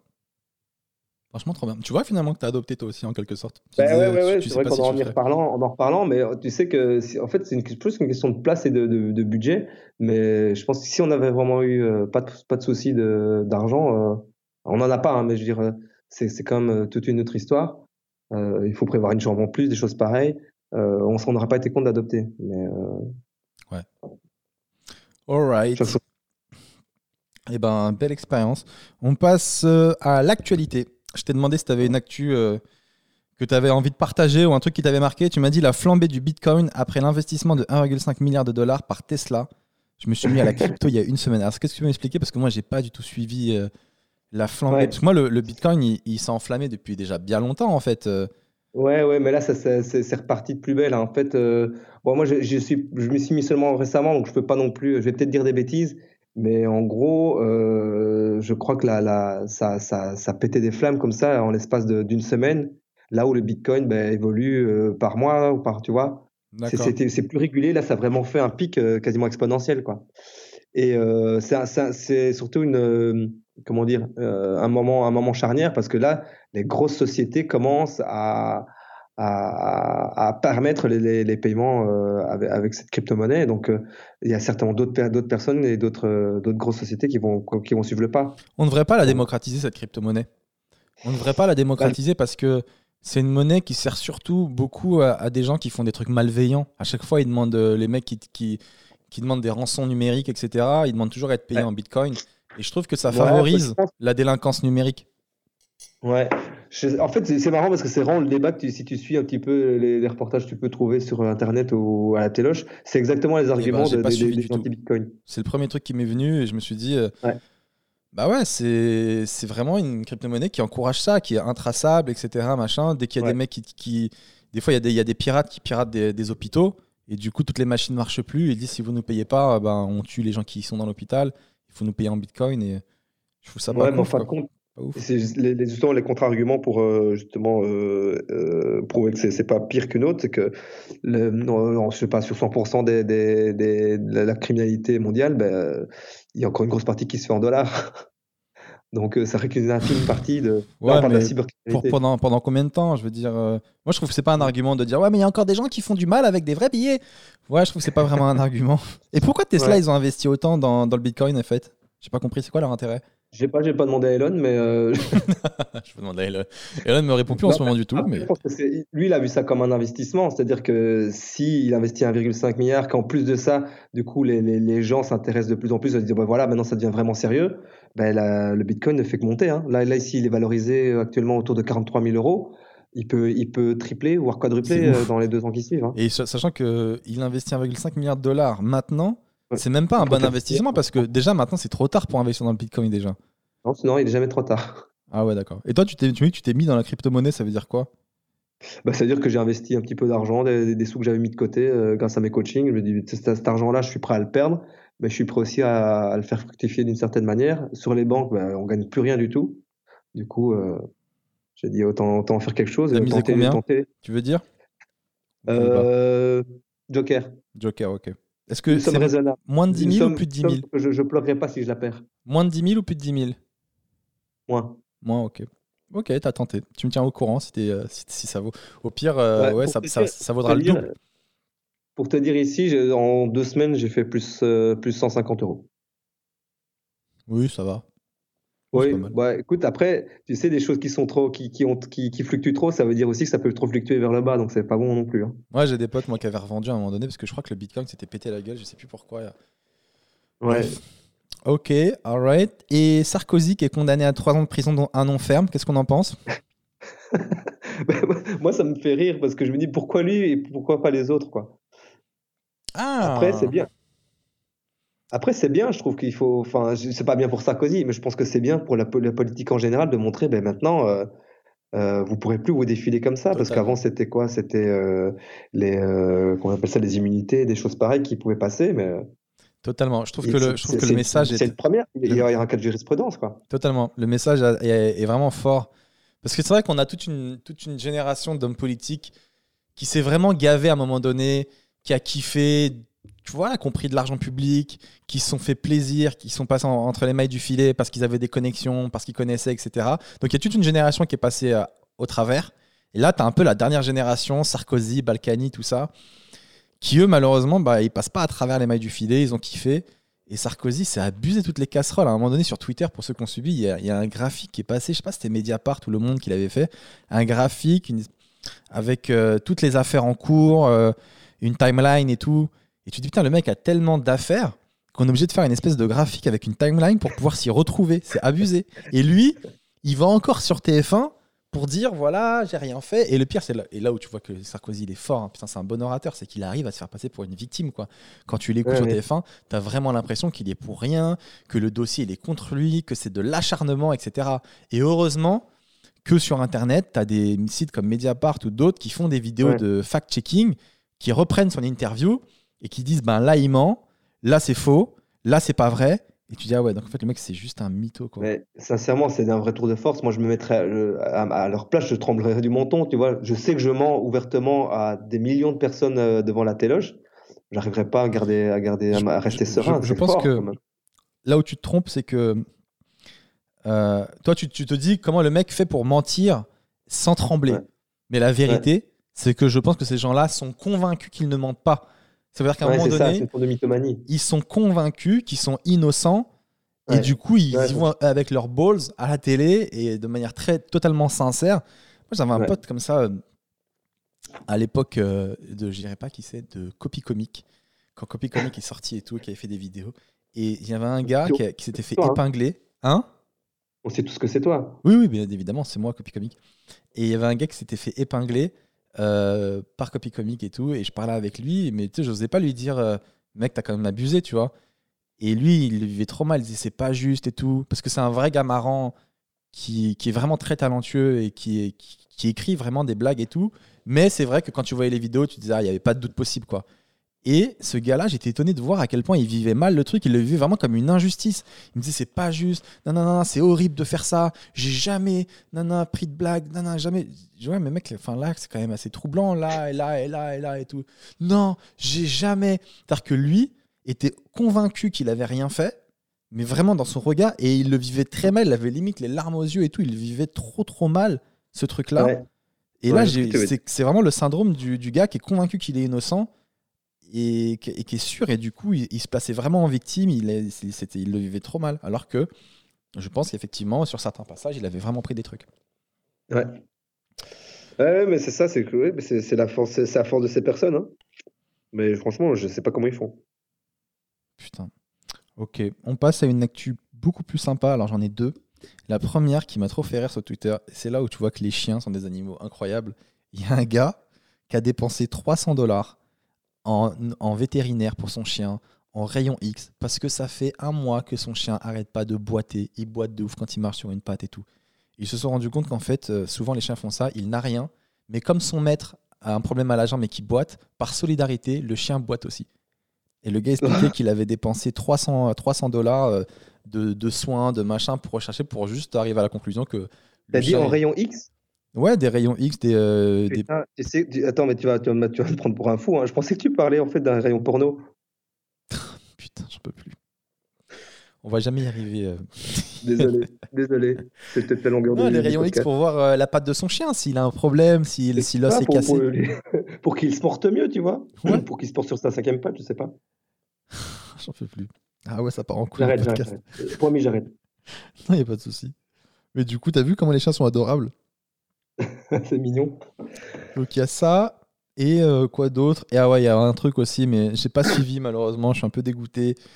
Euh, S'il y a des gens qui suivent, qui ont suivi ce truc-là, envoyez-moi des messages. Expliquez-moi, j'ai l'impression de, de- de prendre une série en plein milieu et de pas capter. C'est les Marseillais sur fond de sorcellerie. Donc il y a une Marseillaise qui a donné un million à une voyante pour euh, faire des sorts, pour que ça devienne la star du programme, etc. Et tout.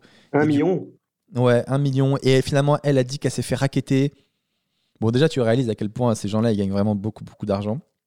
Un million. Euh, t'es sérieux? Ouais, mais franchement, dans la, dans la télé-réalité, ils se font des couilles en or. hein. Une fois Ouais, que mais t'es ça, me- ça me- et tout. ça me semble surréaliste. Ouais, moi, je, je regarde pas trop la téloche, mais euh, un million, ça me semble tellement énorme. Elle a donné un million sur un an. Et, euh, et voilà. Et du Ah, coup, il y avait des audios qui sont sortis où on l'entend dire, demander à la voyante de faire du mal à tel ou tel couple, que leur bébé se porte mal et tout. Enfin, c'est horrible, cette ça. meuf. C'est Dallas. Et j'ai pas suivi. Hein? On sait qui c'est, elle, est- elle est- elle est identifiée. On Oui, elle est identifiée, donc tout le monde s'acharne sur elle, les autres candidats sont contre elle, etc. Euh, voilà, elle a dit qu'elle s'est fait racketter parce qu'il paraît, alors moi je suis pas au courant qu'il y a beaucoup de raquettes aussi dans le milieu de la télé-réalité, comme ils ont beaucoup d'argent, ils se font racketter. Ah ouais. Euh. Tellement ça. Donc s'il y a des gens, les- euh, je connais de nom, mais je sais même pas qui sont les personnes qui, qui, qui sont dedans actuellement. hein. c'est Carla et Kevin. Moi je regardais avant les Marseillais, mais je regardais il y a au moins 4 ans, après j'ai lâché. Et euh, voilà, donc Carla et Kevin. S'il y en a qui peuvent m'expliquer un petit peu dans les commentaires ou quoi cette série, parce que je je capte pas pourquoi d'un moment donné tout le monde est contre Carla, puis après tout le monde est pour elle, puis tout le monde est re contre elle. Et dans TPMP, ils ont invité son père aussi. Son père qui, est, euh, qui a cla- clairement l'air d'être en dépression. Euh, qui dit Ouais, je veux revoir ma fille et tout, parce que ma fille, je l'ai pas vue depuis longtemps, mais je suis fier de ma fille, mais nanana. Franchement, c'était assez. euh, c'était un peu triste tout ça. Donc voilà, bon, c'était pas la meilleure actu de la Terre, mais euh, si, si des gens peuvent m'expliquer, ça me- ça m'arrangerait. On passe au meilleur et pire moment de la semaine. Tu m'as dit ton pire moment de la semaine, mais je trouvais ça trop mignon. Tu m'as dit pour la énième fois, je me suis emporté sur mes gamins parce qu'ils se mettent à chouiner pour rien et ça me rend dingue. Ça me rend colérique. Et c'est pas bien parce que ma colère ne fait qu'envenimer les choses. C'est nul et c'est en partie de ma faute. Et je trouvais ça trop mignon. Tu trouves ça mignon? Moi, je trouve ça dur. hein. Mais non, mec, ça veut dire que tu t'énerves, mais tu as conscience que c'est ta faute et que t'envenimes les choses. Enfin, Ouais. moi, je connais tellement de parents qui s'énervent de ouf et qui, qui croient encore que c'est de la faute de l'enfant. Non, mais non, c'est jamais de la faute de l'enfant. Ils sont incapables de comprendre ce qui leur arrive déjà, eux. Ils ont quel Ouais, âge bien sûr. Juste pour qu'on visualise. Euh, ils, ont, ils, ont, ils vont avoir 3 et 4 ans. 3 et 4 ans, d'accord. Donc c'est vraiment, euh, oui, c'est bas âge, quoi. Ouais, ouais. Et ils suivent de près, donc du coup, euh, ils sont forts à deux. hein. Donc il y en a un qui se met à, à pleurer, l'autre s'y met aussi. Puis alors, quand il y en a un qui va sur les genoux, l'autre aussi. C'est ouais, c'est c'est la fête à la maison, comme on dit. Mon frère, il a un, il a un bébé là.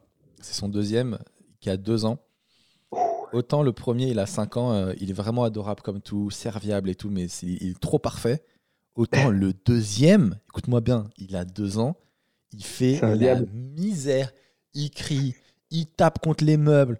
Quand il a pas ce qu'il veut, il tape sa tête sur le carrelage, s'il te plaît. Mais des grands coups de tête, genre, ah, pas, pas. Mon frère me l'avait dit, j'ai dit, non, je te crois pas et tout. À un moment, je le vois faire ça. Je dis, mais il est ouf ce bébé.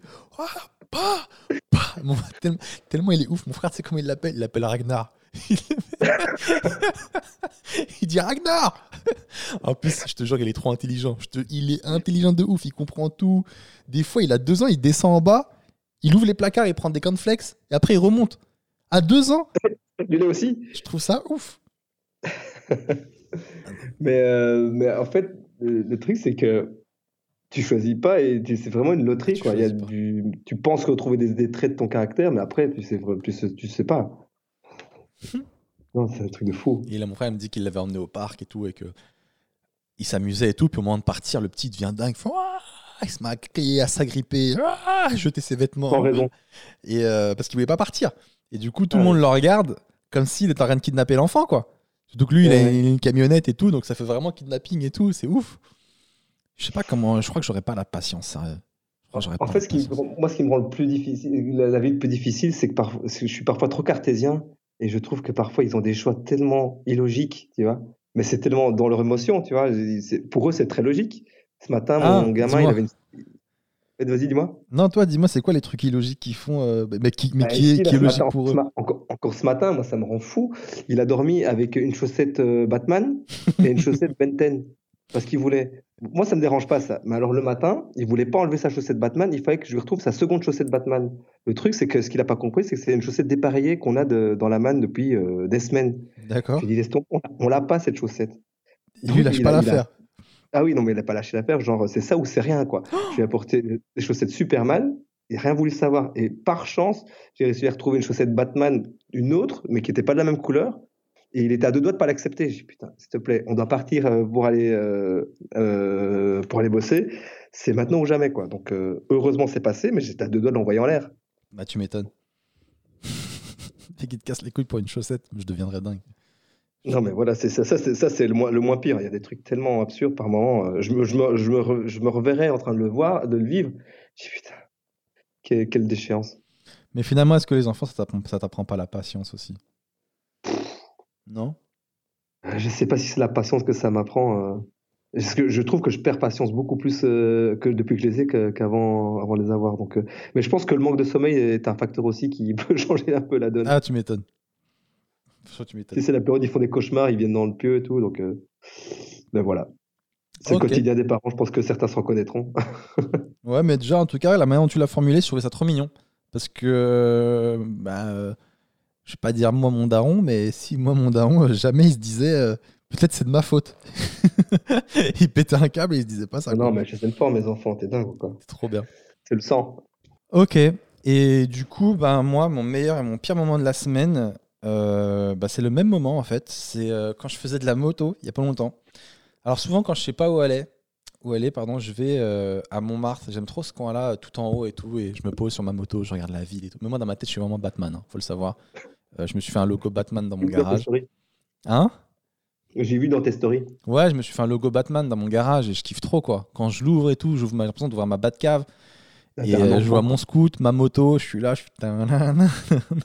Qu'est-ce que je prends ce soir, Alfred? Et donc, je m'étais posé et tout en haut à Montmartre, donc j'étais trop bien, je kiffais. Et en fait, il m'arrivait deux trucs. La première fois, je suis parti là-bas, j'étais en scout, c'était le soir.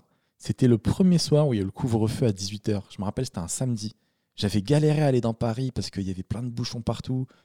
Déjà, Paris, ça devient inroulable, hein, entre parenthèses, entre les bouchons, les travaux qu'ils font, etc. Et, tout. et je me suis dit, bon, vas-y, c'est le couvre-feu. De toute façon, je pourrais même pas sortir de Paris, tout est bouché. Donc, euh, je me pose en haut à Montmartre. Je kiffe un peu la vue. Et puis, euh, vers 18h30, 19h, euh, quand il y aura un peu moins de monde, je partirai, tu vois. Et donc, je suis sur mon scoot. Il y a quelques touristes et tout. Je profite. Et là, 18h et quelle 18h05, il y a une patrouille de police qui arrive. Et là, c'est marrant parce que tu vois tout le monde qui part en courant. Tous les touristes, tout le monde part et tout, ils voient la police. Et moi, le seul golemon qui a du mal à remettre mon casque, à redémarrer et tout, vite, vite, faut que je l'attache et tout. Et les bâtards, ils sont, arrivés, ils sont arrivés super bien moi, ils m'ont encerclé. Bonjour monsieur, vous faites quoi? Et moi, je suis, ben, je suis venu me détendre un peu, profiter de la vue et tout. Et le gars, il me fait, ah ouais, ben, vous allez voir quand vous allez recevoir l'amende, ça va bien vous détendre. Il était trop vénère. Et en temps normal, je suis le genre à dire, mais pourquoi vous êtes énervé, etc. Mais tu fais ça, tu rentres encore plus dans le conflit, les mecs s'énervent encore plus. Donc quand ils se prennent pour des cowboys, franchement, faut, leur, faut même pas leur parler. Donc moi, je dis rien. Ils m'entourent, ils me disent, pour votre pièce d'identité, je donne, je parle pas. Il dit, ah, vous savez, et puis il y a un autre collègue qui me savait, vous, vous avez pas à être là, monsieur, et tout, c'est pas contre vous, et tout. Et lui, il était un peu plus cool. je dis, en vrai, vous avez raison, c'est juste que c'est tellement bouché de partout que je me suis dit, ça sert à rien de partir maintenant, tout est bouché, autant attendre que ça se débouche et, euh, et rentrer chez moi tranquille, quoi, c'est tout. Il dit, ouais, je vous comprends et tout, machin. Et du coup, je parlais même plus à l'autre, qui était vénère et tout. Et après, euh, il me rend ma pièce, et l'autre, il part, il dit, ouais, ben, je vais voir à la fin de mon service de quelle humeur je suis. Si je suis de bonne humeur, vous recevez rien. Si je suis de mauvaise humeur, vous recevrez une amende. Et il est parti. Bon, il n'allait pas le faire. Et eh ben, il a été de bonne humeur parce que j'ai rien reçu. Donc, il y a eu ce moment-là. Et après, une deuxième fois, j'étais avec ma moto là, euh, à Montmartre, je me suis posé. Et euh, il y a des touristes qui sont venus faire des photos et tout. Euh. Même pas parce qu'ils m'avaient reconnu, hein, juste parce qu'ils aimaient bien la moto. Et là, il y a la police qui arrive. Il faut, monsieur, vous n'avez pas le droit de rester là. Je suis ok, je connais, la, je connais le truc. Parce que Vigipirate, tu n'as plus le droit de, de te mettre en moto en haut de Montmartre, visiblement. Ah bon? Je sais pas pourquoi. Et du coup, je dis ok, vous inquiétez pas. Elle me dit mais belle moto, hein, je vois, merci et tout. Du coup, je démarre et comme je, je venais de la voir et que je ne la maîtrise pas encore, je fais un demi-tour. T'as tous les touristes qui me regardent et j'ai failli me péter la gueule. Et j'ai failli tomber, j'ai mis ma jambe et au final, je suis parti à taper une grosse accélération comme une grosse merde qui veut sauver son honneur. mais trop tard. vous, vous me reverrez jamais.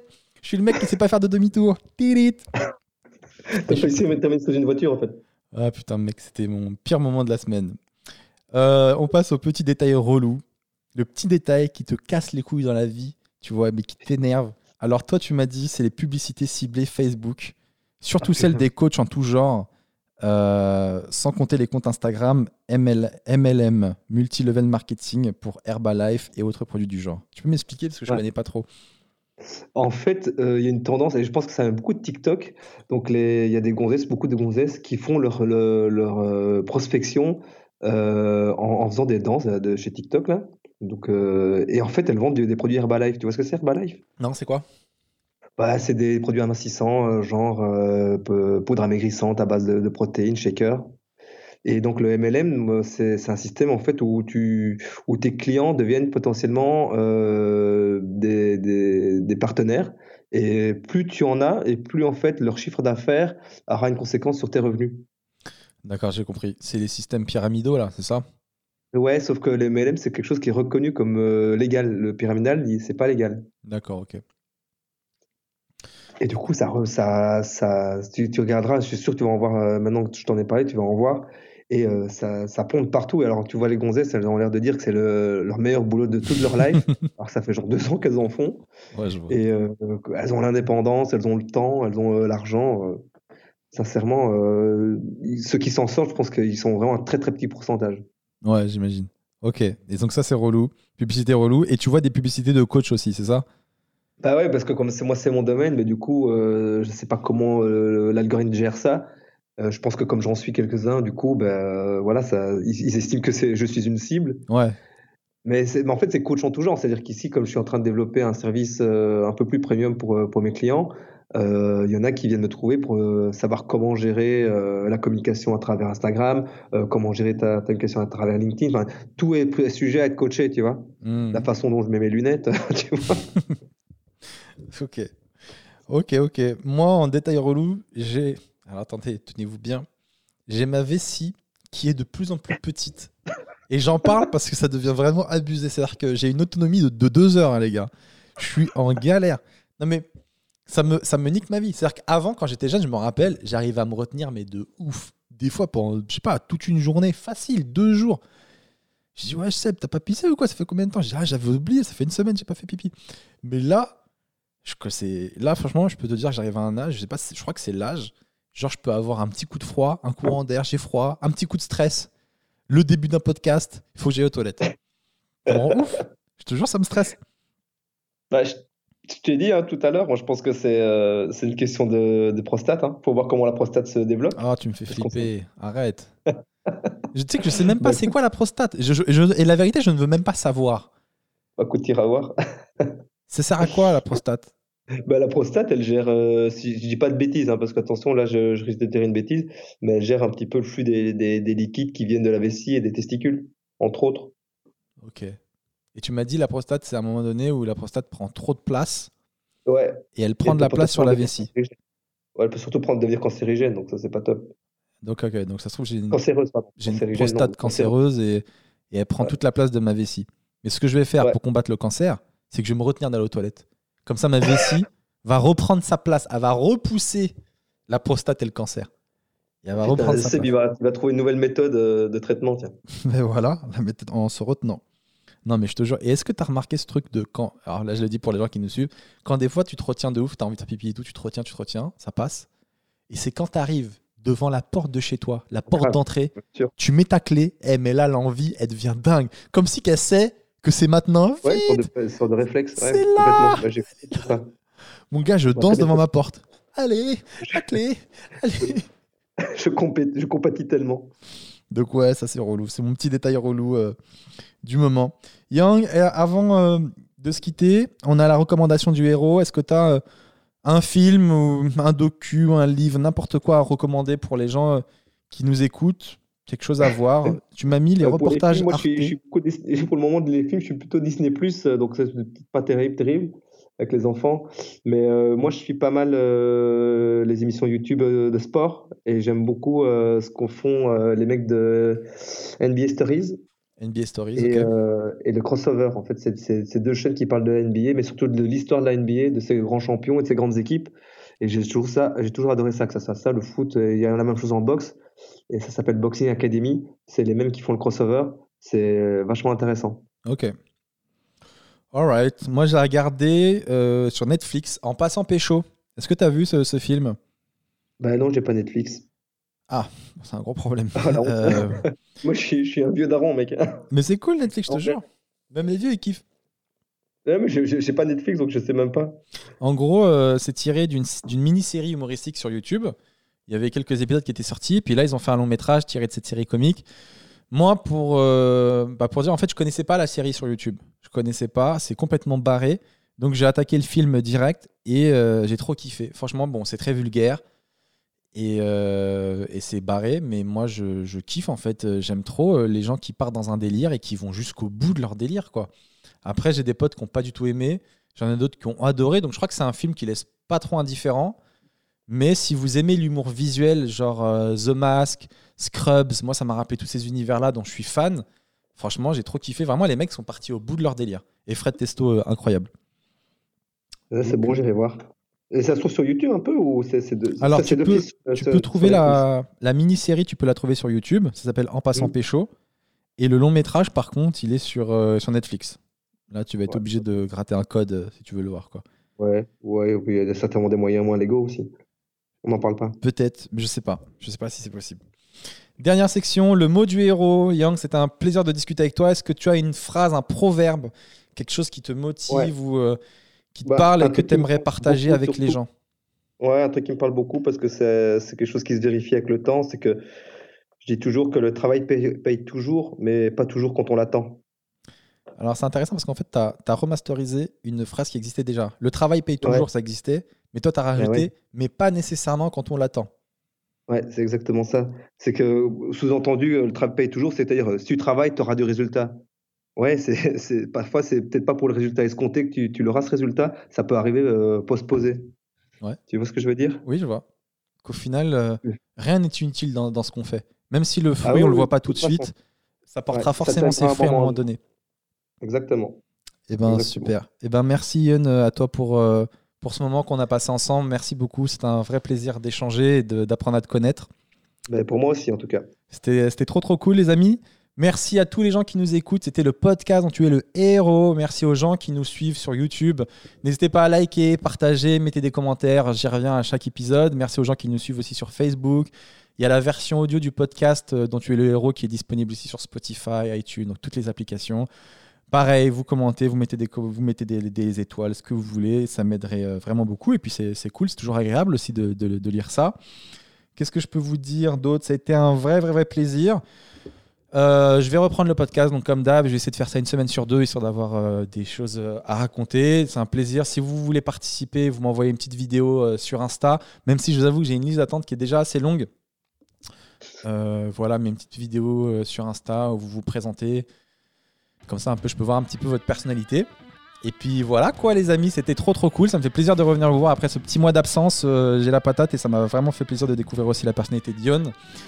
Euh, voilà, qu'est-ce que je peux vous dire? À bientôt. C'était le podcast dont tu es le héros. Si vous n'aimez pas ce podcast, venez l'améliorer. Merci à tous. Passez une bonne semaine, une bonne journée. Ciao. Ciao. T'as vraiment fait ciao. Yes.